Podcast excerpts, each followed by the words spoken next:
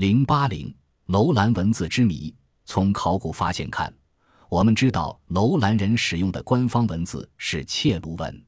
据乔治·布勒等人的研究，切卢文属于腓尼基字母体系的拼音文字，是从阿拉美文演变而来。目前所知道的最早的切卢文是公元前三世纪古印度阿育王颁布的摩崖法敕。一世纪前后，中亚贵霜上朝曾将其作为官方文字之一。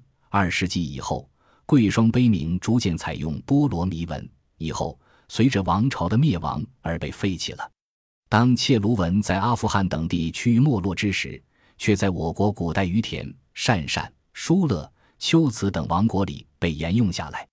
就目前发现的卢文简牍数量而言，在我国新疆发现的材料最多、最系统和完整。为什么楼兰王朝使用这种在中亚已经绝迹的文字？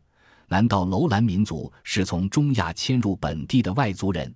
那么，他们经过了怎样的迁徙路线？在他们迁入之前，该地是否居住着本地土著？他们与土著的关系如何？由于解读切卢文有一定的难度，并非所有的资料都得到了试读，以试读的内容也有争议。可以肯定，要完全了解楼兰文化的内涵，全面解读卢文资料是一个关键。当然，楼兰发现的卢文只是一种宗教和官方用语，并不是生活语言。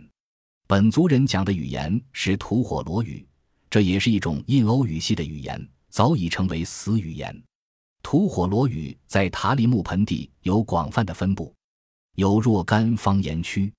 楼兰人讲的是欧洲语言，难道他们是从更远的欧洲经中亚迁入的最早欧洲移民？